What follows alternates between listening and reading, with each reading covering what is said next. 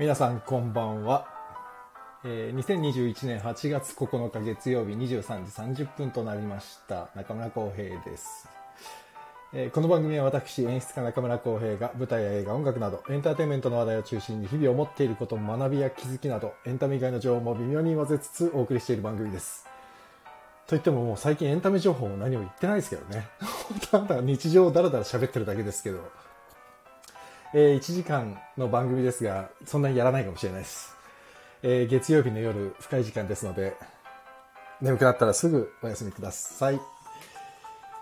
ということで、8月9日のお誕生日の皆さんご紹介します。えーっと、女優の木南遥さん、伊勢志麻さん、えー吉行和子さん、黒柳徹子さん、トットちゃん、あとはね、佐藤蛾次郎さんとか石橋蓮司さん、あと、ジャーナリストの池上彰さんも今日ですって。なんか夏生まれっぽくないけどな。あと、ホイットニー・ヒューストン。あとは、プロレスラーの金村金太郎さんね。あとは、僕の友人の、えースーパーエキセントリックシアターの栗原浩平君も本日お誕生日です。まだ30代かな ?39 かなということで、8月9日生まれの皆さん、お誕生日おめでとうございます。素晴らしき一年になりますようにお祈りしております。さあ、そういうことで、さっきも言いましたけど、最近もうエンタメ情報なんて全く喋ってないですね、僕。まあでもすいません。もうコロナ禍になってね、エンタメの話題がもう本当にエンタメの話題というか、僕がエンタメに今関われる状況があんまりないんで、全然ダメですね。NK2 さん、ゆうさん、こんばんは、皆さん。スノーマンさん、こんばんは。お久しぶりです。どうもどうも。えートライアングルさん、ジャズさん、チコちゃん、こんばんは。皆さん、ありがとうございます。いやー、ね、本当に。全然ですね。1、2、3、4、あれ？なんでだろうな。やっぱりずっと変わらないな。かい聞いてくださってる人数はもっと全然数出てるんだけど、名前は出てこないっていうのはなんでなんだろう。まあ、いいか。いかがお過ごしでしたか ?3 連休は。でも、どこにも出れないですね。本当に。全然どこにも行けない。行けないというか、行っちゃいけないでしょ？多分ね。行っちゃいけないですよね、これ、今今の状況ね。だから行かなかったです。もうね、娘と近所を散歩するのが精一杯でした。3連休かって思いながら。あ、ロックさんこんばんは。お、もしや、これはあれですね。川端のインスタライブが終わった感じですね。今ね、あの、女優さんの川端ひかるさんのインスタライブを裏でやってたっぽくて。えー、ゆうさん一日だけ休みで他仕事でしたマジか。それはお疲れ様でした。ロックさん当たり。あ、やっぱりね。スノーマンさん引きこもりました。でももうしょうがないですよね。引きこもるしかないもんね。本当に。いやー、だって、出るのもちょっとね、って感じだしね。いや、でもほら、今日はもう、何？タイトル別にあんま意味ないんですけど、考えたい配信って、別に考えたい配信もないんですけど、今日はあれでしたね。この前8月6日も配信で、今日は長崎の日ですから、また朝から僕は祈りの一日でした。ね。えーでも92歳の被爆者の方が今日、あの、先生してたけど、ああいうのをもう話せる方もいなくなってきて、でね、僕もそうですけど、もちろん経験してないんで、経験してないことを経験してフリーしてみたいに語るわけにはいけないし、語れないわけですから、やっぱああいう方の言葉を聞いて、思ったことを感じたことを子供たちに伝えていくんだっていうことをやらないといけないわけですけど、まあ、難しいなと思って。こう薄れていっちゃうんだよなと思いながらどうどうしたらいいんだろうってすごい考えちゃったななんか最近すなんかなんかギスギスしたじゃないですか 世の中がなんかネットとか怖いもう本当にあロックさんえっと LAN ケーブルの問題ね よく覚えてらっしゃいましたね。えー、LAN ケーブルの問題、まだ全く解決しておりません。っていうか、聞いてください。そうだ。あの、前回の続きなんですけど、ね、家の、家引っ越して、まあ家建てて、LAN ケーブルが伸びてなくて、伸びてなくてっていうか、僕がお願いしてたそのカラー配線がなくておどうすんだこれはってなってお問い合わせしたんですよね。ハウスメーカーの方に。で、えーと、担当の方から連絡させますっていうのが先週の金曜日の返信ですよ。それから今日何曜日？土日？月でしょ？今日まで一回も連絡来ないんです。でもこっちはもう金曜日にそのやり取りしてるから返事が遅いってことをもう文句言おうと思って。でもねなんと多分明日からなんですけどそのハウスメーカーね夏季休暇に入るんですよ。夏のお休みに。だから今日絶対返信来ると思ってたの。したら来なくて。どう思います？これ。やばくない？明日からもう来週いっぱいぐらいまでお休みなんですよ。ちょっとこれはねありえないなと思って。でも明日一応連絡しますけどちょっとこれは。で火曜日からお休みになりますのであらかじめご了承くださいみたいなやつがこの前のメールの署名に書いてあったんですよ。それで今日まで返事が来ないってこれはねもうちょっともうプンプン丸ですよ僕は。本当に。どうなってんだろうと思ってこのままふわっとさせてしまおうとしているのかな。ちょっとだからちょっと今あのどうやって対応しようか検討しています。えっ、ー、と休みに入るならば内容証明郵便を送してあなるほどその手ですね。なんかでもねそういう本当に法的なちゃんとしたものをやらないといけない状況になんかねちょっと問題多すぎてあの家自体はすごくいい家なんですけどただねやっぱりその引き渡した後の問題が多すぎてこの引き渡しされた後本来だったらありえないらしいですね。その不動産屋さんに聞いたら引き渡し後になんか問題出てくるなんて普通ありえないよって言われてでもそういうことなんですかね。どうなんだろう。ちょっと本当まあ初めてのことだし多分もう一生家を買うなんてことはないんでどうなんですかねこの問題。ちょっとこの家買うことに関して非常に専門的な方いらっしゃったらぜひ教えていただきたい。これどういう状況なんだと俺は。今。自分が置かれてる状況はちょっとよくわかんないことになっちゃってて。辛い。本当に。本当に辛い。どうしたらいいんだろう。まあでもしょうがないです。だから明日一回とりあえずハウスメーカーの方に連絡をしてこれで夏季休暇に本当に入っちゃってたらもう本当に内容証明とかいろいろ考えないとまずいですね。と思いました。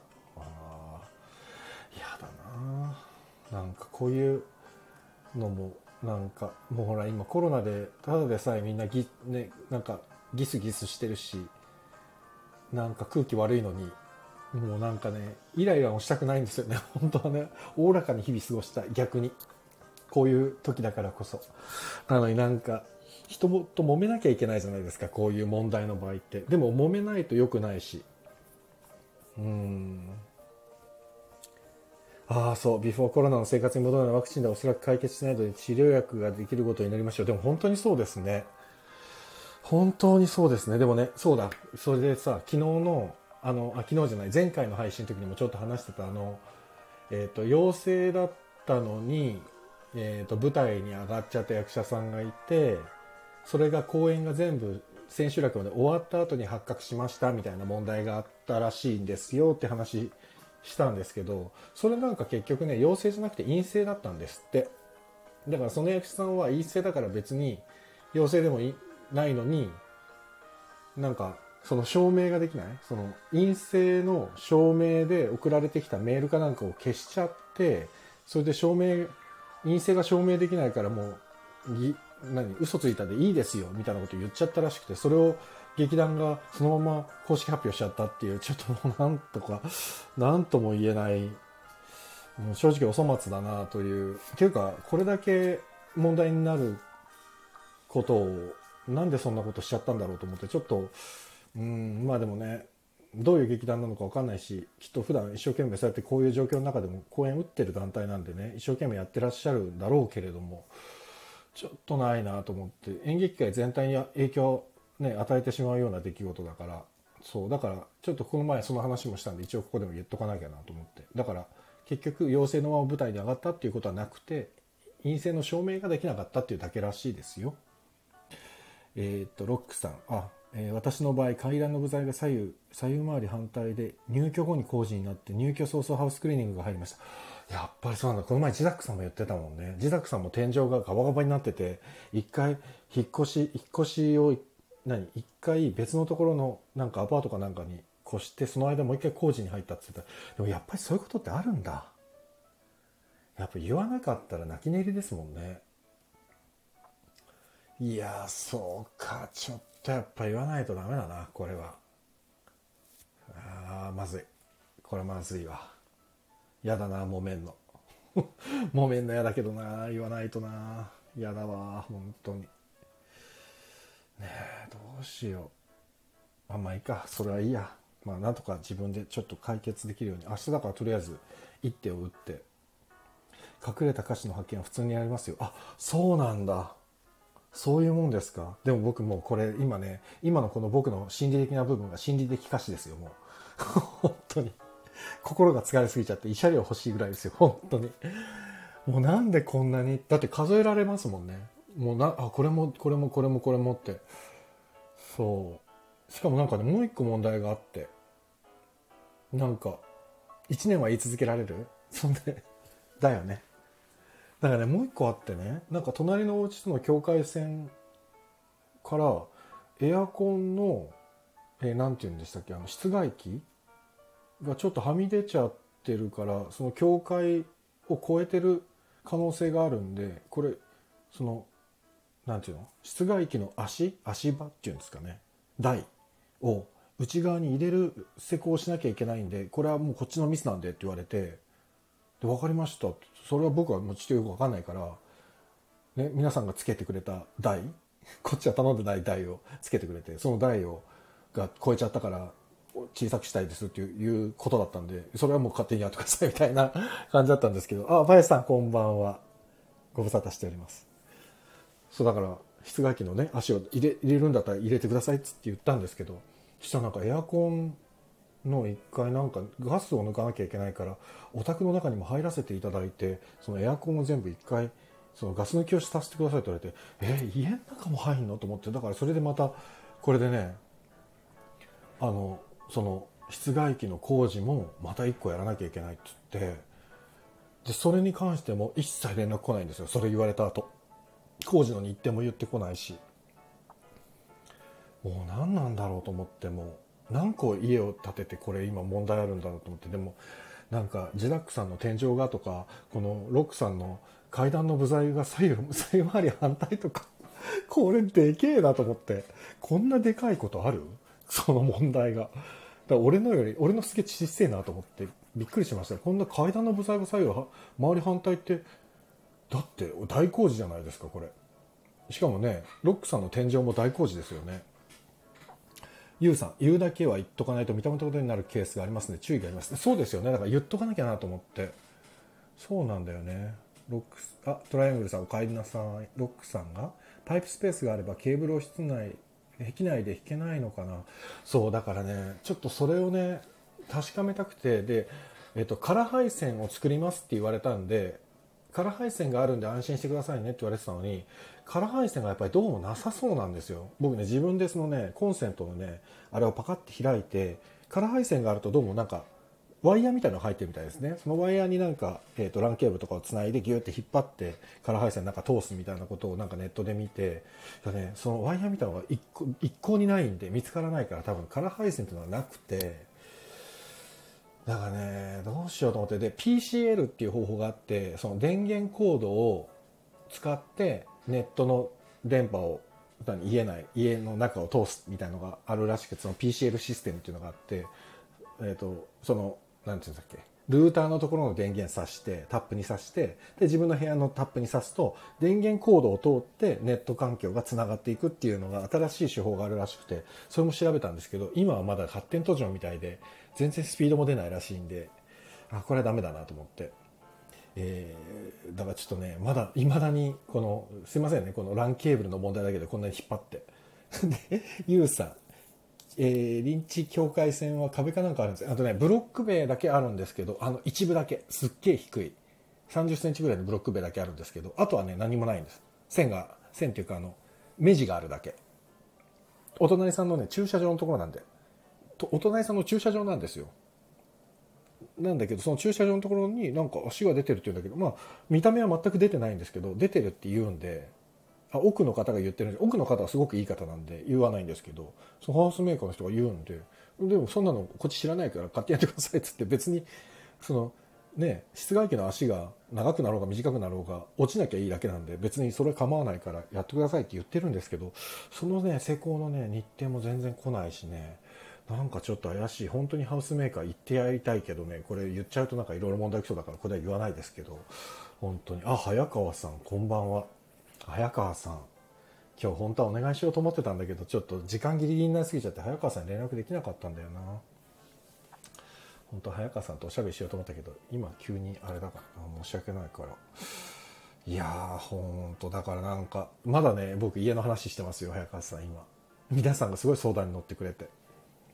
えー、鉄板に貼った木材を剥がして張り替えたので家中ほこりまみれにてえー、それはきついないやそれはきついですね。でもやっぱりちゃんとロックさんも言ったんだな。素晴らしいな。そうかなるほどな。やっぱ言わなきゃダメだよな。でも明日から夏休み入るってこれ夏休み入って全く連絡取れなかったらどうしよう。俺どうやって怒ればいいんだろう。これで1週間丸10日間ぐらい空きますよこのあとはあ困ったな。どうしたもんですかね。オリンピック終わりましたね。全然関係ないですけど。オリンピック見てましたか？なんだかんだ見て見ちゃいましたね。このタイミングでオリンピックやって大丈夫なんだろうかと思ってたけど。オリンピックやってるとやっぱ見ちゃうんだな。野球金メダル取ったなってやったと思ったもんねやっぱり。でも今日バッハバッハさんが銀座を散策してたっていうニュースは度肝抜かれましたけどね。嘘でしょと思って。えなんでこの人は銀座を歩いてていいんですかって思ってちょっと本当にドン引きしましたけど。あれはみんな受け入れられるんですが僕だけかなこれ。ドン引きしたのは。ちょっと本当になんか変に笑っちゃったニュース見て。えバッハ銀座歩いてると思って。でしかも写真撮ってくださいみたいに言ってる人がいるっていうのを見て。もう衝撃以外何者でもなかったですね。これねどういう状況と思って。ねえバッハさんなかなかすごい全く空気が読めないというか度胸があるというかなというか。いやおかしいよね。スノーさんやっぱおかしいよね。俺ほんとバブルもクソもねえなと思って。自分でバブルを破破りに銀座に行っちゃったんだと思って。いやーどうなんだろう。特権階級ってこういうことなのかな？謎だったな。閉会式はね僕見れなかったんですけど閉会式どうだったんですかね？いやちょっとあバッハはワクチン接種済みなんでしょうおそらく。なるほどね。ワクチン自分が接種したから OK ってことなのかな？そういうことか。すごいな。んかでもやっぱり実際あの海外だと1日何万人っていう感染者がいるから日本はまだそこまでじゃないっていう認識の中で多分いるんでしょうね。多分バッハさんが考えてる感覚と今日本人たちがみんなが持ってる感覚には大きな差がある感じがやっぱりあの方の発言とか聞いててもすごい思うし。うん。まあでも終わりましたからね。ただこれから20 20日ぐらいからパラリンピックが始まるんですもんね。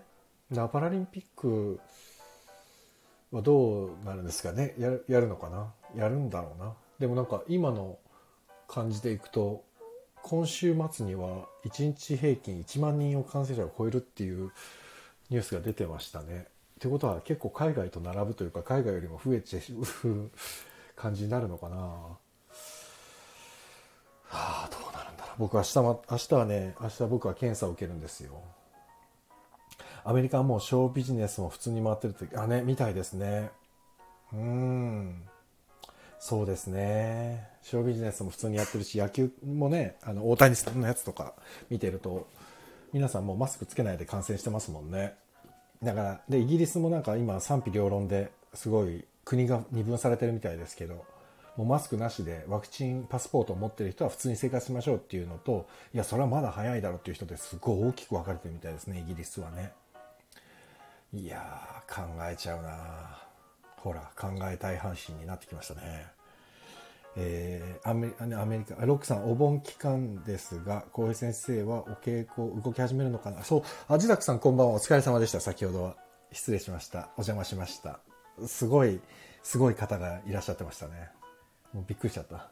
お医者様でね。そ年収3000万っていう方が自宅さんの配信に来ててもうそこから僕何も言えなくなりました。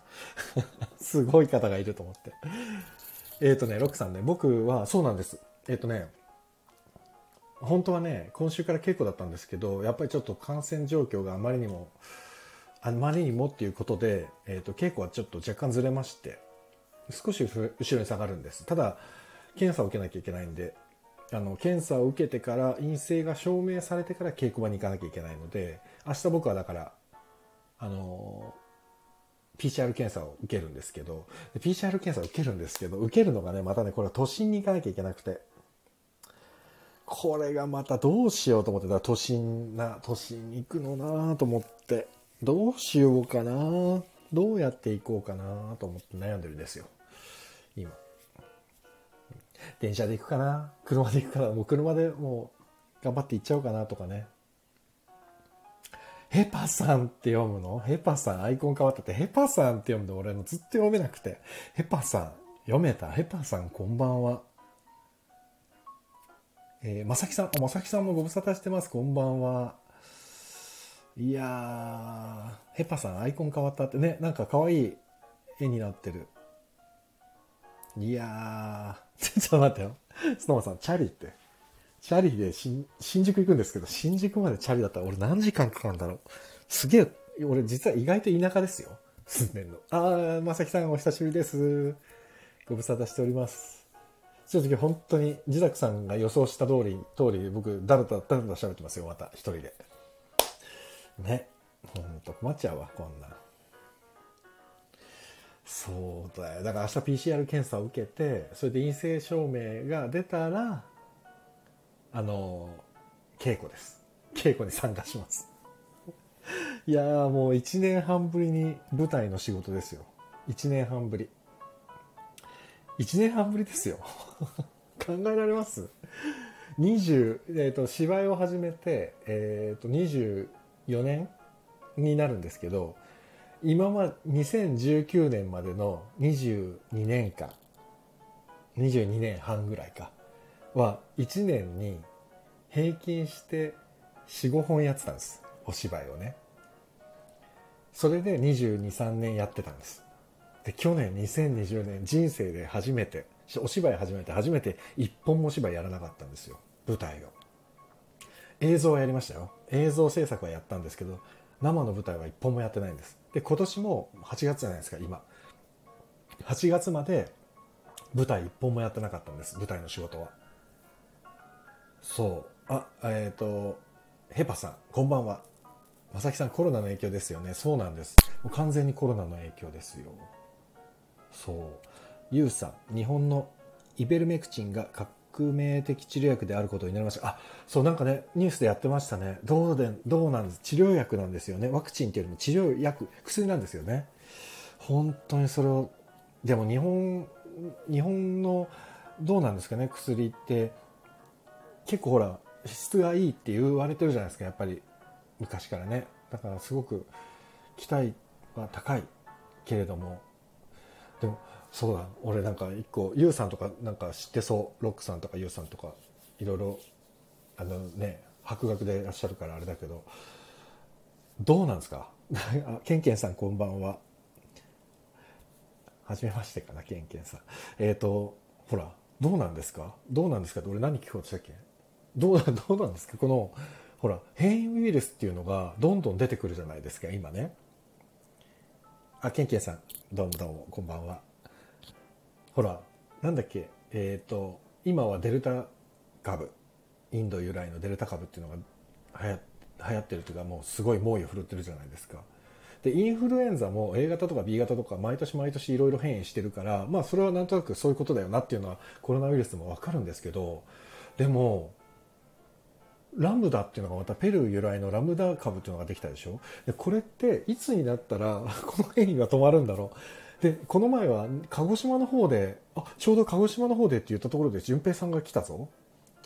淳平さんこんばんは。鹿児島の方で変異株らしきものが出てきたんじゃないかみたいな話になっててこれどういうことなんだろう。日本国内でも変異株ができる可能性はまあ確かになくはないんだろうけどこの変異株っていうのはいつまで続くんですかね。いつまで続くっていうか無無尽蔵にこの繰り広げられ続けるんですかね。そうなると我々はどうすればいいんだろう？だから治療薬でができたとしても変異株に効かない可能性があるとかっていうことも出てくるわけでしょ？そうなると僕らはもうどうしようもないのかな？それともコロナっていうそのウイルスを根本的にやっつけようとする薬ができない限りは無理ってことなのかな？コロナのベースは変わんないですもんね。ちょっとずつずれちゃうってことですもんねきっとね。淳平さんがすっげえたくさん何回も入り直してくれてる。淳平さんもしかしたら一回ねスタンド FM 切ってもう一回入り直したら一発かもしれないです。聞こえたり聞こえなかったりするんだろうなきっと。いやーねほんと困っちゃうわ。どうなんですかね。でワクチンは相変わらず僕は全く予約が取れないです。もう本当に驚くほど取れない。ああ聞こえたよかった淳平さん。こんばんは。なんか鹿児島で変異型が出たとか出ないとかっていう話出てましたねニュースで。びっくりしちゃった。日本国内で変異型みたいな。うんびっくりした。本当に。いやーねだから今日はなんかいろんな話になっちゃってるけどその家の家の話からオリンピックの話になってあの陽性で舞台に上がっちゃったっていう俳優さんは実は陰性だったよって話してあと何の話しました？あロックさん。抗ウイルス薬は肺炎治療薬とは違う気がするのですが。あまあそうですよね。だから肺炎治療薬ではコロナウイルスはダメなんですよねきっとね。肺炎っていうのはあくまでコロナウイルスがしてしましでかす悪さであってコロナウイルス自体の病気が肺炎ってわけじゃないですもんね。コロナウイルスはいろんなところに影響を及ぼしてますもんね。味覚障害だったりねいろんなこと。髪の毛抜けるとかあるらしいですね。もうどうなっちゃうんだろう。いやー本当に。だから僕の周りは少なくともまだいないんですよ。コロナにかかった。あいなくないわ。いるわ。いますわ。いるけどご近所にはいない。あのお友達でこうネットワークでつながってる人は何人かなってるんですけど。どうなんだろう。難しいですね。ああちょっと。今久しぶりにちょっと誰か早川さん早川さん聞いてくれてるのかな？早川さんとあ来た。僕はデルタやラムダとかウイルス変異を遂げるのでワクチンではいたちごっこが始まるんじゃないか。あでもそう思います確かに。変異ウイルスは感染した人間の中でできるのでワクチンで感染者をかなり少なくするのも意味があるかもしれない。あなるほど。あそっか。そうですよね。ウイルスの変異って体の中ですもんね。早川さん聞いてますよ。すごく。ありがとうございます。いやすいません。ありがとうございます。もう誰かと喋りたいと思って早川さんって今喋れる状況なんですかね。早川さんおしゃべりできるのかな？今日はねだからね誰かを誰かを呼んでしまおうと思って僕は今日はマイクは通さないで普通に、えイヤホンマイクで喋ってるんですけど誰かがいたら誰かを呼んじゃえと思ってたんです。なるほどなでもそっか。だから感染した人の体の中で変異していく。あ喋れますよすごくやった。じゃあ早川さん呼んでしまおう。いやー。なもうでもさあともやさんだこんばんはともやさん先ほどはどうもありがとうございました 喋れますよすごく早川さんああこんばんはあ、こんばんは。すいません急にいえいえ。もう最近何にもね、ダメですよ。ネタがなくて。てか、間開けてたら、何し、どうやってやってたか覚えてなくて。やばいですね。いや、もう僕はいつでも準備万端。ちょっと見たにないとやりましょう。じゃあ来週、来週の、あ、今週、あ、今週金曜日やりますかあ、全然大丈あじゃあ今週金曜日やりましょう。よかった。いこの場でオファーするっていうね、新しい形で。夫。はい、もう全然。あ、安倍ちゃんも来てくれました。こんばんは。あ、ちょっと待った。せっかくだから。あれ、この前、淳平さんと早川さんと3人で喋りましたよね。どっかのタイミングで。え？喋ってないか？早川さんと淳平さんは喋ってないか？あ、じゃあちょっと淳平さん呼んじゃおう。あの、多分早川さん見てくれてんのかな？ハーベストの結構何本か一緒に作ってる錦織淳平さん。はい。あの、お名前は存じ上げて。じゃあちょっとここはちょっと、淳平さん、淳平さん来れるか？あ、淳平さん来れた。勝った。あ、やった。ここでまた早川さんと淳平さんをつなぐ。淳平さん大丈夫ですか？今。あ、大丈夫です。ああ、こんばんは。ご無沙お汰してます。久しぶりです。ご無沙汰ですす。ごい。早川さんと淳平さんが一緒にいるって、これすごい新鮮。スクショしよう。早川さん、あ、はじめまして。はじめましてだと。早川です。よろしくお願いします。と言います。よろしくお願いします。急にね、こうやって声かけてみると、皆さん上がってくれて優しい。すいません。どうですか？お二人、お元気でしたか？お元気でしたか？って僕はことですよ。体的には元気ですけど、うん。もう精神的にはもう何やっていいやらですよ。おやっぱり変わらな、変わらず？変わらずですね。騎士団万博もなくなっちゃいましたもんね、今年。いや、それがきつかったですでね。すよね。も騎士団万博やらないんだと思って。う一年の中心を我々はそこに持ってきてるんで。そうですよね。ネッいやト、ネット配信もやらないですね。そうなんですよね。去年、なんとかそれでうん。ネット配信って形でやったんですけど、そうですよね。はい、今年はもえ、う、でもよく団長がそのネット配信もなしで全部なしにしましたね。あの、まあ、あんまり詳しくは僕わかんないんですけど、うんうん。あの、やっぱり、千葉でやることに結構重きを置いてて、そうかそうかそうか。場所的な問題もあるんだ。そこ、去年はもう結構早い段階で、そうんの配信っていうのが、動きがあったんですけど、なるほど。今年はできるんじゃないかでずっと動いてて、そうですよね。やるっていう感じでしたもんね。はい。そしたらもう、うんともすんともみたいな感じだったみたいですね、最後の方はね。いやー、もう影響受けまくってますね。いやー、あさすがに。そうか、騎まあ士団万博も今年はなし。きついな、確かに。うーん。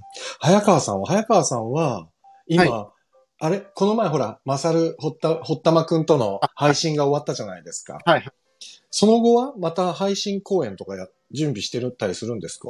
今。僕は今は、えっと、年末に一本演出の仕事があるので、おーおーおーそれの、まあ、準備だったり、オーディションだったりみたいな。あ、そうなんだ。本も早川さんですか？本え、脚本演出？去年やったね、なんか、あ今年か？去年やった2.5次元の舞あ台みたいはいはいはいはい。な演出がまたあるので、それをまたやる感じですね。ああ、そうなんだ。ど、どうやれ、まあでもわかんないですよね。そのタイミングになってみないとね。まあそうですね。ねなんか、なんかでも一応やるみたいな感じで動いてああ、そうなんだ。僕もね、久しぶりにやるんですよ。舞台うん。の仕事。ただ、自分が演出するわけじゃないんですけど、やる、た久しぶりに参加するんですけど、大丈夫なのかなと思って、まだ未だに本当にできるんだろうかと思ってドキドキしてるんですけど。な何がしんどいって、あの、うん稽古場とマスクでいるっていうのが一番しんどい。そうですよね。うんこれ今、ど、うんどういう風な世の動きなんですかね、その、世の中？はい、やれ、やれるっちゃやれる動きなのか、うん。もうそろそろやめ、やれないんじゃないかっていう動きなのか。それね、俺もすっごいわかんないなと思って、アロックさんが演出家3人って、あ、黒田さんだ、こんばんは。えー、安倍ちゃん、大変なことになってますね。本当に。で、今はどうなんですかね、その、えっ、と、やってる人はやってるじゃないですか。ただ、うん率先してみんなができるかっつったら、ん実際ちょっと、こらえてる人の方が多いんじゃないかな。だから昨日、あの、あ、昨日じゃない、前回の配信の時にもちょっと喋ったんですけど、えっと、舞台の本番が終わって、実は出演者が一人陽性なのに嘘ついて陰性って言ってましたっていうニュースが出たんですよ、ネットで。ええそう。そう、ツイッターでね。それで、今日、さっきなんですけど、訂正が入って、陰性証明がありました。実は陽性じゃなかったですっていうのが出たんです。だから、あ危ねえ、危ねえみたいになったけど、もうだから、先週の段階ではすごかったですよね、早川さんね。ツイッター上。荒れてましたよね、だいぶ。僕も今日あれ見ましたよ。結局もうわけわかんないね、なそう、わけわかんない。何が起きてるのかが何だかわからない。あの説明文を読んでもわけわかんなかったですよね。うん、何が本当かも、もうわからない。うん。ええそう、とにかくなんか劇団側とその出演者の方が、いや、ああいつらは悪くないとか、私、あ私が悪いんです、私が悪いんです、みたいなのをおお互いに言い合ってて、もう自分たちでやってくれよ、みたいな感じに、旗から見ちゃうとなってた。もう、何が言いたいのかもわかんないし、文章読んでても。ただイメージダウンっていう。そう。うわあ、それはまた、しかもねただイメージダウンえ演劇界全体のイメージダウンにちょっとつく、つながっちゃってた。そう。あそう、だから、まあでも本人たちも必死で、多分、だからほら、この時期で公演やろうとするっていうのは結構勇気がいるから、多いですよ、やってる。うん。そう、だからそういう意味では、そういう意味では多分本人、ご本人たちもすごい頑張ってやってらっしゃるんだけど、ただやっぱりね、そう、あの、シュガーボーイの川尻さんとか、さっきもツイッターで書いてたけど、遊びでやってんじゃねえんだよって書いてて。お お前らだけでやれよみたいな、書いてたけど、正直さ、ここは、もう一年間演劇の人たちって本当必死でなんとかこらえながらやってたから、ああいうのが出ちゃうと、一発で崩されちゃう感じがして、全部が。そうう。んだから、うーん。で、でも、淳平さんは行ってないでしょ？劇場全然最近は。いや、もう全然そう。だからうん、本当にうんなんか、培ったものがゼロにななりそうです。今まで。まあ、わからなくもないな。そうだよね。もうなんかわかんないですけど、ピアノとか始めました、それはそれで素敵ですけどね。ちょっとクリスマスまでに、戦場のメリークリスマス弾けるようになろうかなとセ思って。ンメリ、しかも。いいですね。あ、いいですね。僕が唯一弾ける曲はセンメリですから。あ、本当ですか？そうそう、それしか聴けない。ああ、おもろいな。そうか。でも、だからね、今、僕もだから、お芝居見に行ったんですよ、この前も。なんかね、本当に月に一本見に行くか行かないかぐらいになっちゃってて、今。うーん。でも行ったんですけど、やっぱり、今は隣別に開けてないし、普通あ、に客席埋まってるし、いますもんね、普通に、ね。そう、普通にお客さん埋めてますね。それで、最前列が若干舞台と離れてるぐらいな感じで、うん、なんかない。特に別に、あとは入り口で本当にきちんと消消毒と熱測ってっていうのがあってぐらいだから、うん、意外と緊張感はありますね、小劇場。だから自分が行っても緊張感があるぐらいだから、そうですよね。そう、一般の方は結構怖いだろうなと思う。実際。うんそうででもなんか裏事情もある程度わかるから、うん何やってんだともなかなか言えないし言えないです。。多分予算苦しい中でやってるから。そうですよね。そう、だからさっき言ってたその劇団も、なんかやっぱり PCR 検査を劇団側で全員に受けさせなかったらしくて、本番前に。そう、でもそれは予算の問題でやっぱり全員分は受けさせることができなかったから、個人個人で受けてくださいっていうことしかできなかったらしくて、うーんだから、なんかそういうところにも小さい劇団のね、お金事情もそうですけど、なかなか辛いところですよね。本当に。なるほど。あ、ちょっと一個、ごめんなさい。ゆうさんがね、抗ウイルス薬がイベルメクチンで肺炎は何だったっけ？あの、ステロイドか。要は効果的治療法が確立できればインフル的な風邪みたいな扱いになるのかなと思って、あ、なるほどな効果的な治療法っていつでできるんだろう？あとはね、と とりあえず戦場のメリークリスマスですよね。で ピアノ始めるととりあえず戦メリだよね、やっぱりね。あ、そうなんですか？なんとなく俺は戦場のメリークリスマスが来たくてピアノ習ったんです、最初。小学生の時に。僕、今、今、その小学生の感情と一緒です。本当に不思議でしょ？鮮明が弾きたくてピアノ習ったの、本当に。もうもう今、あれ弾きたいなと思って、うん。あの、弾いてますもん。でもあの映画がちょうど84年ぐらいの映画だったじゃないですか、センメリって。はいだからあの映画を見て、もう意味が全くわかんなくて、今だったらわかりますけど、当時は全く意味わかんなかったけど、ただただデビッド・ボーイがかっこいい、坂本龍一がかっこいい、この曲はとんでもなくいいって、これしかなくて、で、曲を覚えて、あれ、いや、弾きたかったっていうだけ、当時。ああ。うん。い今と多分僕あんま変わんないですね。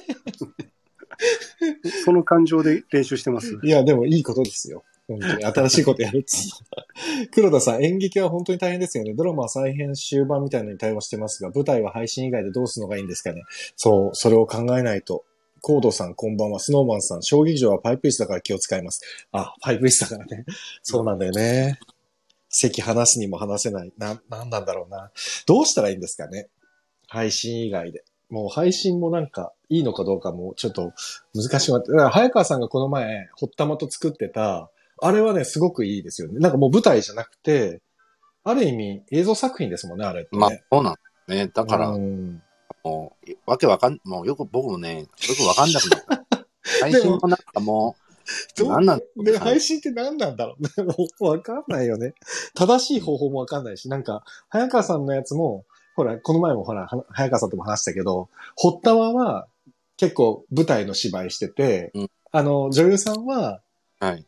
結構映像のお芝居してて、そう 二人のお芝居が、なんか、いろいろと 面白いことになって、ただ作品が面白かったから普通に面白かったですけど、ありがとうございます。いやいや、本当に。そう、だから、あ、こういう風になんか、いろいろとみんなもがいてるなと思って、やっぱ見てても。うん、だから、どうなんですかね。あれって、だって映像になっちゃったらもう、あれは舞台っていうよりも映像作品ですもんね。間違いなく。そう、そうなんですよ。うん。だからもう、どうしたら、まあ、ぼ僕はもうだから、あの、自分でやるものはもうんう、ちょっと、今は我慢してやらないっていう選択にしてるんですよ。ですね。もう全く同じです。僕も全く一緒なんですよ。自分でやるのはもうやらない。うん。なんか陽性者が出たので中止にしますとか、もうそういうの耐えられないので、きっと。そうなんですよね。うんだから僕も自分でやるのやらない。だから、今度、今度参加するやつも、えっ、と、他の方のやつに、えっ、と、一緒にやりませんかって声かけてもらったんで、あ、じゃあやりますっていうところだけなんです、僕も。僕も、あの、大手資本みたいなところから、そう声をかけない限りはそう、、それです。僕もそうです。人の船に乗るってい本当にそうです。それしかない、今。で危なくなったら逃げ出すっていうスタイル。淳平さん。えっ、と、俺と早川さんの中ではもうここで共通項ができてるんで、淳平さんもそこに入りますか？大手資本からの話だけ乗っかるっていう。いいですかね。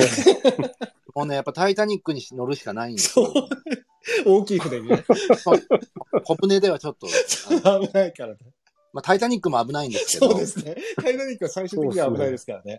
沈没するときは沈没するんですけど、うんまあ、それしかね、ちょっと今のところ、そう、でも本当にそう、あ早川さんが言ってるのはもうまさに、本当に、あの、同感。今ね、うん自分でやるのは、そのリス、リスキーすぎて、ううんん、ちょっと、淳平さんでもほら、自分でも自己プロデュースすごいししてたじゃないですか、やっぱり。うんでもやっぱり今、なかなかでしょ、そこは。そうだから、ちょっと万博中止になった時うに、ん。あの、錦織万博っつって、一人で、一人で万博全部やろうかなって一瞬考えてたんですけど、うん。なんか冷静に考えると誰が見たいんだと思って、いまいち動ききれてない状態ちょっとでも。今話聞いただけでは相当見たいですけどね。うん。タイプです。意識より劇団ワンパクは面白そうですけど。そうだからもうやっぱ稽稽古しちゃうと怖い。んで、ですね。もう一人で家でできるものっつったら一人でやるしかなくてとか、そうなんか、はい。でもなんか、やっぱ、みんなでああだこうだ言いながら作るのが好きな人だから、そうですよね。一人でやることが楽しいのかどうかもちょっとわかんないし、ですよね。うんうーん。錦織万博見たいです。あ、錦織万博ですね。万博。ワンパクですね。一人でやるんで、ワンです。万博ならぬ万博。はい、いい、いいタイトルです。すごくいいタイトルですね。素敵。阿部ちゃんもすごい喜んでるから。ほら、やっぱり見たいっていう人いますよ。淳平さじゃあ、二人のために。あれちゃんと NK2 さんのために、錦織わんぱく。でもほら、あの、去年か、サツマニアンロックフェスなくなったじゃないですか。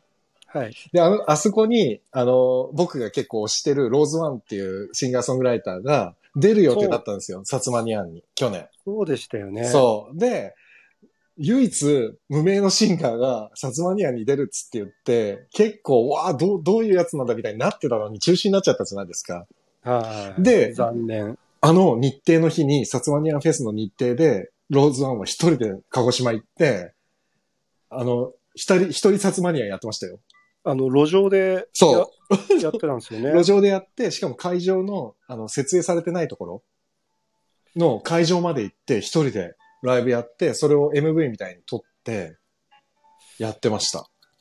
いや、そんな、そんなのと僕のわんぱく比べるとやばいですよ。そんなかっこいい話じゃないですよ。いや、やりましょう。だから。ほら、あの、私は見たいですねって安倍ちゃん言ってるし。あ、ジダクさん、ロズワンさん好き、すごい好きです。話し方可愛い。そう。歌はめちゃくちゃ社会派なのに、喋り方だけは普通に可愛らしい人なんですけどね。うん、そう、一人札マニアやってたな。うーん、なんか、でも、うん今お思いつくことって本当に限られてるというか、でも、あれじゃないですか。なんだかんだ言って、騎士団万博なくなっちゃったけど、はい団団長は、綾野浩二賞っていう人は、諦めないんじゃないですか。なんかやりそうじゃないですか。あもう団長はもう常に、あねえ。のそういうタイプですね。ねえ、だからなんかや、やり、や、やりそうじゃないですか。で、ペイアンやろうぜみたいになるんじゃないですか。その、年内とかで。なんかやんないのかな多分なんかやると思いますよ、性格上。うんねえ、なんかこのまま黙ってるようなタイプではないから。うんただもうコロナになってから飲むこともなくなったんで、今どういう感情なのか全然僕もわかんないですけど、そうですね。飲め、飲みにも行けないですもんね。だからでもまあ性格上そやるんじゃないかなとは思うんですけど、うーんえー、とりあえずでも、淳平さんは方向が決まりましたね。ワンパクをまず開くっていうことで。ちょっと、ちょっとでもこれあれですよ、やるっつったら、うん本当、あの小江さんとか来てもらわないと、おそらく誰も見に来ないですよ。だからすごいさ、あの、あ、だから、あ配信しますか配信オンリー。ワンパク、ワンパク配信オンリー。だから、あのー、淳平さんの前に iPhone を立てて、僕は心が折れるかもしれないですね、そうそれは。見てる方が、見てる方は配信で見るっていう。本当のワン、ワンです、ねまあ。そう、ワンパク、ワンパク。本当にワンパクだなそう、やってることがもうワンパクだから。いやーでもなど、どうなんだろう。でも本当に配信っていうか、ど、ね、今ほらもう今週か来週には1万人1日で行きそうだってなってて、これで舞台ができるのかっていうのが、どうなんだろう。あの、ど、うん、何も、何もしないんですかね、これ。対策？はい。国がですか？はい。もうこれこのまま行く感じ。いや、もう一番の疑問そこですよね。みんなそう思ってますよね。みんななんか休んじゃってるのかなって感じ。でもほら、国会本当に閉じちゃってるから、でも諦めてる。休んじゃってるんですよね、だからね。あれ、でも本当に、本当にその疑問をずっと持ってますよね。そうそう。今、早川さんが声に出してくれた、みんなが、あ、そうなんだよねってみんな思ってる。なんかオリンピック終わったら言うのかなとか思ったんですけど、なんか特に言う感じもなかったので、なんかもうわ、なんかいいのかなもうっていう。ないですね、確かにねな。んかちょっとね、どうするんだで、このままお盆休みに入っちゃうでしょう。みんな、世の中が。うん。このまま行くのかな、本当に。でもなんか対策打つのかなんか全部、あの、口頭で終わりますよね。な いつもはい対策っていうかなんか、頑張りましょうみたいなことだけそうですね。今日ね、あの、ほら、僕、神奈川県民じゃないですか。あの、神奈川県から緊急提言みたいなメールが、わって多分神奈川県に住んでる在住者に送られてきたんだと思うんですけでど。多かったですもんね。そう。で、2000人超えました。皆さん、不要不急の外出と手洗い、なんとかとかで、今までやってたことがバーって羅列されてて、えーうんこれ今までやってるやつだし、とか、2000人超えたのニュースで見てるから知ってるし、と思って。でも黒岩さんは別にた特に何かを言うわけでもなく、ただそれを伝えるだけの LINE っていうかメールが来ましたね。さっき。うんでも小池さんも多分やってることは一緒だし、まあ総理大臣も一緒ですからね、やってることは。僕に任せてくれたらいろいろ策はある。連絡が来ないんですよ。早川さん的にはあるんだ、策が。アイデアはすごいあるんですそれ今聞きたいけど、聞いたらなんかダメな気もするしな。すっごいいいアイデアがあるんですけど。え、ちょっとそれは今言えるやつですか？全然、全然言えまあ、す。ちょっと聞いたくないですか、淳平さん。これ聞きたいですよね。いや、それはぜひ聞きたい聞きたいですね。ちょっとお願いしてもいいですか？すごい、あの、いい、いい案ですけど。どういう、どういう？結局はみんな、あの、うん。あのとにかく家にいればいいわけじゃないですか、2週。間だけ。そう、そうですね。2週間、みんながどこにも人に会わなければ、うん。た多少グッとうん、減るわけグッと減るですね。そうですねその。ために、じゃあ、うんみんなどうしたらいいかっていうと、うんもう、お金をもらうしかないわけ。あ、そう、それは絶対そう。うん。ね、だから、うん。一人30万円をあげて、2週間。で、その代わり、ちょっと出たりとかしたら、うんあ。のピッて笛吹かれて、あ、あげるってちょっと30万なしですって。なるほどね。かなり厳しめにお金を配るとね。もうきっとやっぱ30万はちょっと欲しいから、うんうん。さすがに指輪に出てってピピって30万没収されるんでちょっと辛いっ辛い辛い辛い。ていうシステム。でも、それって、すごい現実的ですよね、実は。そう一番それしかもうないんじゃないかっていうでも、それって一番最初のが去年、国民一人に10万円配布して、で、緊急事態ですよっつってみんなが街からバッていなくなった時が一番減ったじゃないですか、減りとしては。ね。うんだから同じことやればいいんだけど、なんであれ、だからお金がないからだって言ってたけど、でもなんかこの前の予算は何十、30兆円ぐらい余ってたらしいですね。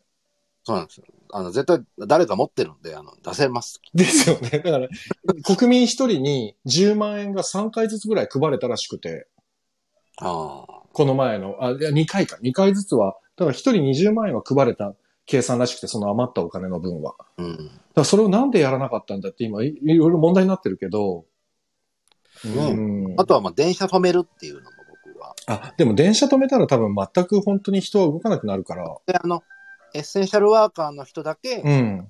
車で、に乗れることにしておいて、はいはいはい。うんうん、それ以外の、あの、遊んだりお出かけする人はもう電車乗れませんっ乗れない。うん。ていうことにしちゃえば、そうとりあえず家にいるんじゃうんなんかあのー北風と太陽とかって読んだことないんですかね？ねえ、北風と太陽。北風、ね北風ないんだねうん、ないかも。なんか、みんな、お芝居とか本とかみんな読んでなさそうな感じ。映画そうな感じがすごいひしひしと伝わってくる。あか、なんか、そ、そればっかりみたいなことばっかりですもんあ。ね。うん。なんか、なんなんでしょうね、あれ。なんか根性論というか。ね、うんちょっとだから、まあ、自助というかね、自分で何とかしてくださいが強いから。ううんん。なんかあの一番やっぱ疑問なのが自分でなんとかって言われる割にうん、行動を制限されるじゃないですか。ああ、あの、飲み、あの、飲食店とかね。飲食店とか、やっぱこれが一番疑問で、うん。その制限されると自分でどうしようもできなくなるっていうか、うん。そうなんね。自分でしてくれって言うんだったら、その周りはやっぱりできるような環境を、そうですよね。控除してくれないと本当はダメなんですけどね。でもこれって去年からずっと言われてることだけど、なんでやらないんだろう。なんか、だから僕は、あれですよ。もうずっとそれってあるじゃないですか。なんか、そのベーシックインカムじゃないけど、普通にある程度お金を配って動きを止めてくださいってお願いしちゃえば意外と動かなくなる可能性があって、でもそれやらないのには、なんかとびっきりの何かがあるのかなと思って、それを言わない？だから法律的にロックダウンみたいなのはできないっていうのは日本ではほら、個人の行動を制限できないっていうのがあるから、まあそれはそうなんだろうけど、でも、日本人ってやばいと思ったら本当に動かない民族じゃないですか、どっちかっていうと。そこは自助ができる人たちなタイプだから、だからそれこそさっき言ってたみたいに、まあ罰金じゃないけど30万円あげませんよって言ったら多分ちゃんとルールは守るような人たち増えていくだろうし、罰金にするとなんか罰を与えてられたになっちゃうからね。あげるよって言ってるものをあげないようにする なるほどね。うんいうふうあにすれば。罰じゃないから、うんなんか自分から30万減減られ減るわけじゃない。本当はね、何もしなかったらもらえるのに。そうそう本当はもらえるお小遣いがもらえなくなるっていうう。ん。なあれうん、あれも聞くんじゃないですか、そのじゃあ30万上げて、うんえっと、外出しなければさらになんかあるけど、まだ言わないっていう。あそういう、なんか、ファミチキがもらえうんまだ言わないっていうね。まだ言わないけどね。外出しなければ、実はまだ先があるよっていう。そうそう。なんかね、飴がないですよね。無知が続いてるんだろうな、多分。本当に。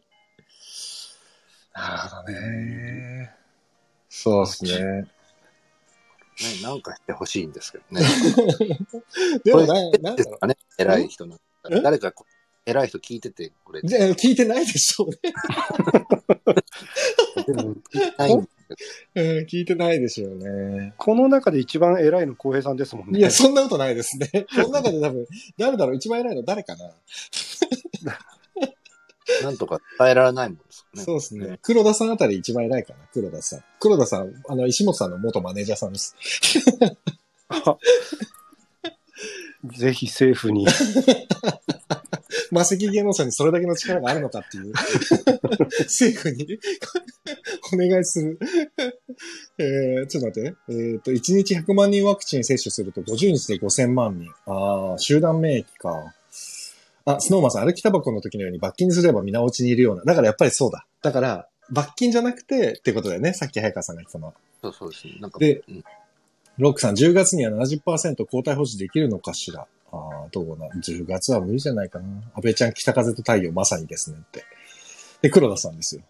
え政府とのつながりはありませんって書いてあるけど、ワクチン打ったら舞台は OK とかにできたらいいのに、初日本番前にみんな陰性なら千秋楽まで走って OK にするとか無理だと思うけど、やれるガイドラインを強引でも引いてみてほしい。そうそう。あの、線がないんですよね。今実際、やるやらないの。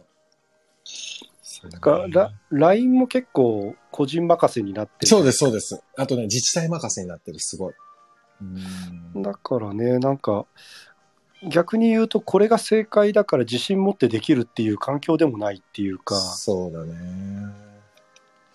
ロックさん、集団免疫が確立されたら以前に戻れるのかな少なくともインフルエンザみたいな扱いにはなるのかなという気はするんですけどね、集団の免疫ができたら。うん。まあだから、く口から飲む薬がやっぱりできる。っていうことですよね。やっぱり治療薬ができればいいってことなんだよな。それができればきっと、うんまあ、なんとなく元に戻って。ねあ、スノーマンさん、お金配りすぎるとアフターコロナは確実に税金上がります。あ僕ね、そう思ったの。したらなんか、そんなこともないんでしょ？そういうことなのかな？なんか税金に、税金に切り切り替わっていくみたいなことはないですよって誰かが言ってたんだよな、テレビで偉い人が。うん。日本は独自に紙幣が擦れる国だから、国債がふ、国債が増えていくけど、今税金、だから税金の使い道の問題で、今その、ね、自衛隊とかにかけてるすごいお金、その軍事費か。軍事費にかけてるお金とかを少しずつ削ったりとか、いろんなところから帳尻合わせていくと、意外とその税金に関しては上げなくても済むっていう話をテレビでしてる偉い人がいて、ああ、そうなんだと思ったんだよな。だから、日本は結構そういう意味では自分でお金がすれる国だから、やりようはいくらでもあるって言ってたんだけど、誰か偉い人それなんか考えてくれてるんですかね？ちょっとわかんないけど。あとやっぱりその、よくわかんないから情報いっぱい入れるじゃないですか。うんうんうんうん。完全に僕今さばききれてないんですよねい。や、いや、わかりますわかります。混乱ですよね、もう正直。もう混乱だ。うん正直もう、あの、都市伝説とか見てる方が楽になってきたんですよね。もうねでも本当にさ、実際コロナの話もそうですけど、どれが本当でどれが嘘かわかんないですもんね、もいや、さばけないですう。もん。さばけない。確かに。うん。うん。あ、これそうなんだ。嘘つかれてたんだと思って逆の意見見ると、うん。あやっぱ違ったかみたいな。ねえそうですね。安倍ちゃんが、全安倍ちゃんどうもありがとうございました。どなたか偉い方って言って、この辺にて失礼いたします。安倍ちゃんありがとうございました。ありがとうございましたおやすみなさい。えーえ、黒田さん、中村さんがソニーに本気で泣きながら訴えてみては、そんなことやったら無理だし、俺より淳平さんの方がいいですよ。淳平さんだって、ね、所属所属アーティストなんだから。こ小指で引っかかってるだけですから、僕無理ですよ。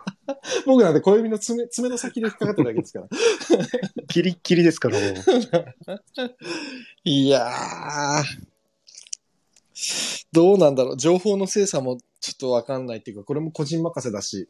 だから多分、本当に偉い方々が、これはこうでこうしましょうとか、結構本当にガイドラインがキッキッキッって、結構明確に引いてくれるといいんだけど、今、ね、何なんですかね？どうすればいいんだ？昔って我々が例えば小学生ぐらいの時って、その、もちろんいろいろ政治家に対しては問題あったんでしょうけど、その当時の大人からしたら。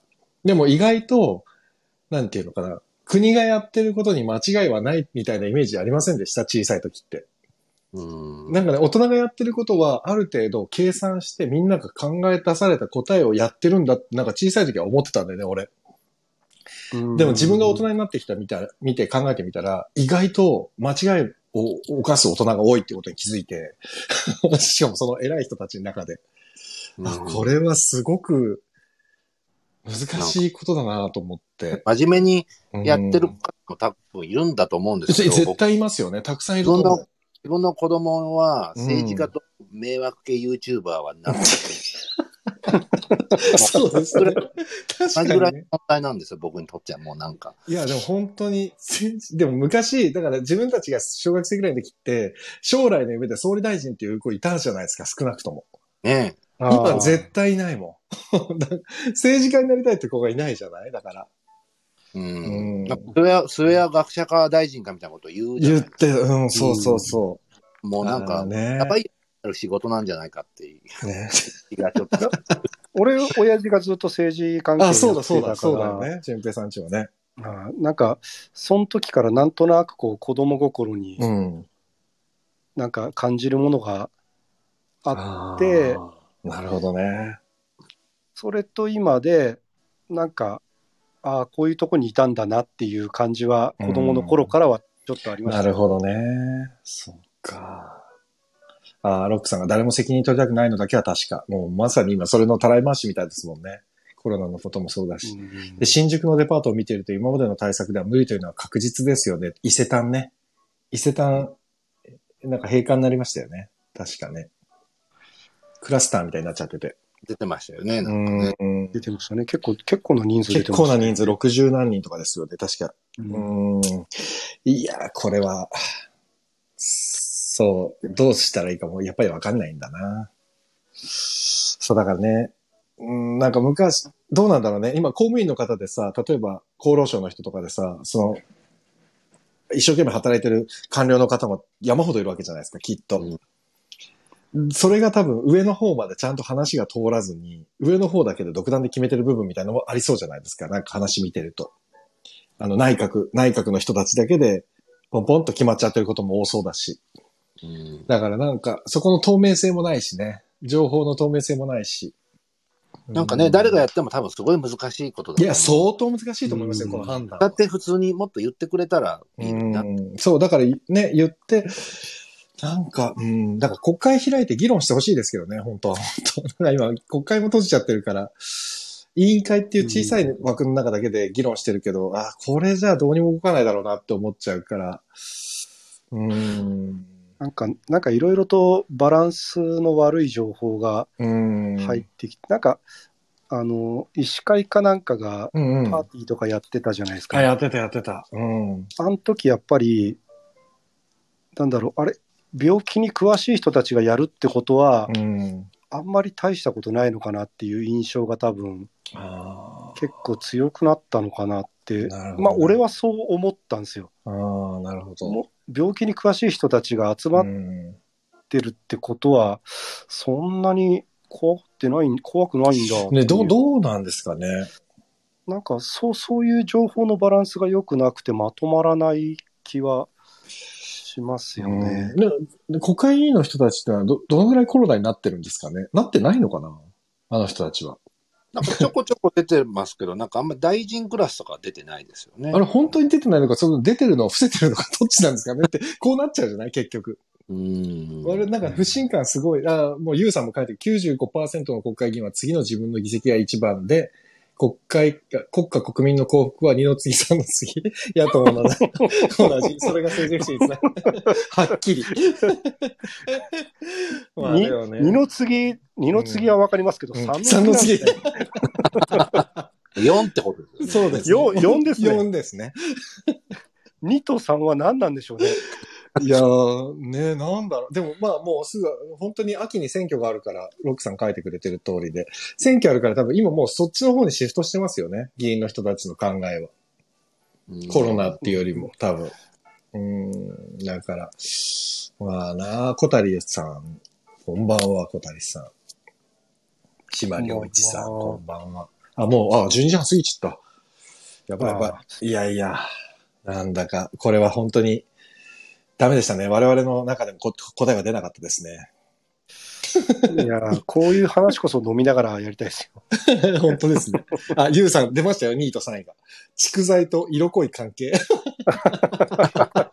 それより国民下なんですね。面白いな。あー、小谷さんこんばんは。もう間もなく終わります。いやー、なんだかな、答えが出ないというか、悶々としてますよね。だからね、ほら、昨日さ、小田急で事件があったじゃないですか。恐ろしい事件が。一昨日。だっけ昨日か。一昨日か。やべえじゃないですか、あんなん。あれはダメですね。でも、あれもそうだけど、なんかあまりにもやっぱり人とのコミュニケーションを取らなすぎて、家でこうぐーっとなんつうのかな。まあ家族とはもちろんコミュニケーション僕も取ってますけど、と言っても、なんか、例えばさっき淳平さんが言ってたみたいに人と何か作るために打ち合わせするとかっていうのもほぼない状態とか、こうやってコミュニケーション、さこの犯人も相当人とのコミュニケーション取ってなかったみたいで、一人の時間が増えすぎて、もう余計なこと考えたり、何考えたら正解なのかもわかんなくなるみたいな、なんかもう、い頭おかしくなってる人、増えてそうですよね、今ね、ちょっと。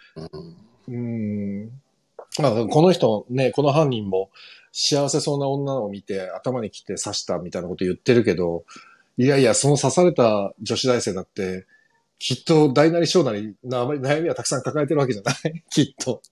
悩みのない人間なんてきっといないしさ。勝ち組の女を、そうそう、勝ち組の女をって言ったけど、勝ち組の女は電車に乗ってないと。本当の本当だよね。確かに。ね。判断もきっとできなくなっちゃって。ねえ、しかもなんか、その人の判断基準でしょ？勝ち組って。なんだよ。だなその人、その女性の何を知ってるんだお前はって思うじゃん。だって。でもそれすら考えられない状態になってるってことでしょ？うーん。うああ、日本に重機がなくてよかった。アメリカだと乱射って確かに。でも、もう本当に怖いですよね。電車も怖いやって思っちゃうもんね、これだとね。で、電車の中にこれで警備員置きましょうみたいになったら、またそれはそれで、なんかとんでもない世界になっていくなと思っちゃうしね。うんうーん、アメリカだと乱射。あ、でもなんか、あれ良かったですよね。良かったというか、サラダ油を巻いて火つけようとしたって。うーん。ななんか火がつくまで300度ぐらいかかるんですよね。そうそうそう、だからサラダ油は絶対火つかないですからね。だから、そういう知識がない人でよかったなとは思いましたなんかアンバランスね、だからすごいバランス悪いですよね。本当に。でも、かなりいい大学出てるとかっていう話だったじゃないですか。うん。うんだから本当にバランス悪い。そう、アンバランスなんですよ。なんか、なんか昔はすごいモテてたとかそう。あ、ほら、スノーマンさん書か書いてる。断り続けられたナンパ師の慣れの果てって、すっごいモテたんだって、昔。えー、だから本当に心のバランスが壊れて乱れちゃったんだろうな。でもだから、そんなの見てて、もうそんな人なんて、きっとコロナ禍の中だと、もう、ワンサかいるかもしれないなって思っちゃったぐらい。あまりにも、なんていうの、その、心のバランス乱しちゃってる感が。うーん。だからもう、まあ人に手を出すなんてやつはいないだろうけど、そんなにはね。ただ怖いなと思ってちょっともうなんか、電車も安心して乗れないのかよみたいなさ。いや、でもなんかあの、おオリンピックで、うん。あの、金メダル取った人から、うんうん。もなんか炎上するみたいなのちょっとあったじゃないですか。そうだからもうね。なんか、こうそういうの見ると、な、なんだかなっていう。いやだからもう、もうなんかすごいですよね、今。あそう、今日それもね、なんか考えたいなと思ってたんだけど、なんか SNS もそうだけど、なんかバリ増言増えてませんか、最近。うん。ネットとかの。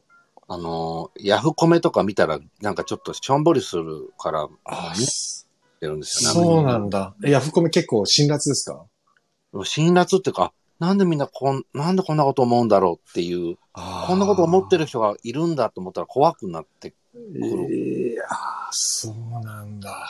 うーん、ほまあ本当に思ってるのか何なのかわかんないですけど、ねえ、ちょっと、なんだろう、みんな心がやっぱりすさんでしまっているのかな。うん、こういう時こそ芸術の力が必要なんですけどね。我々ですらどうしたらいいかわかんないですからね。うーん。あ、黒田さん。最近こういう人たちが牢屋に入る無期懲役になり、その人たちの生活を支えているのが、私たちの税金なのが全然納得いかないですって。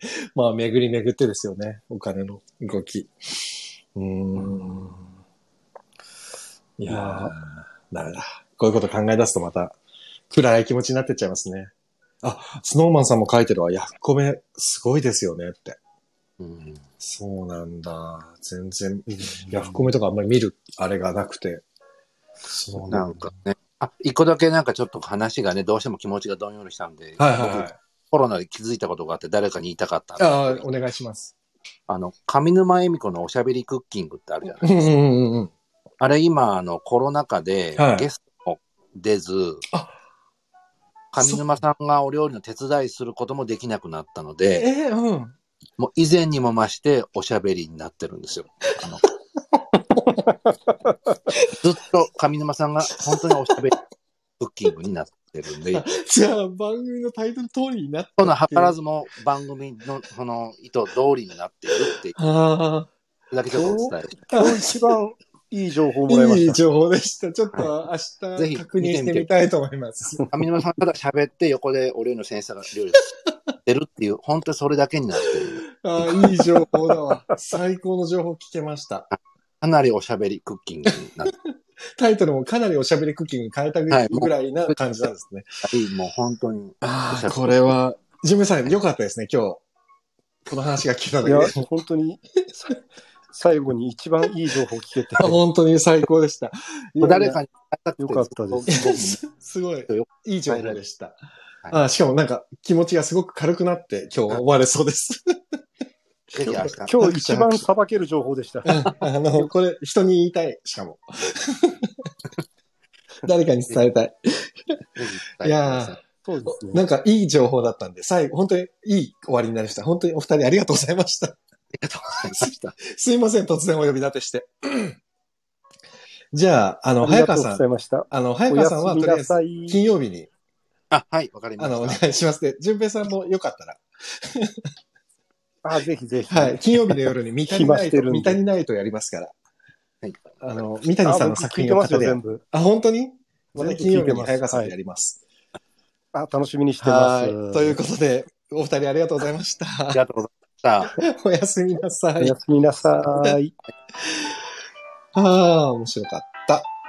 ということで、えーと、ということでですね、締めます。はあ、最後、いいですね。上沼恵美子のかなりおしゃべりクッキングになってるっていう情報が聞けただけでも今日は良かったです。さあ、えーと、次回は水曜日です。今度の水曜日はですね、えーと、映画観覧ですね。映画観覧。で、今週は、えーと、あれです。えーと、一世尾形さん主演の終戦記念日が近いということで、太陽、アレクサンドル・ソクーロフ監督のロシア映画です。で、一世尾形さん主演。桃井かおりさん、佐野史郎さんが出演されている、なぜ日本映画じゃないのかっていう、あの、天皇博人の話ですね。この映画を語りたいと思いますので、ぜひ、よろしければお付き合いいただけたらと思います。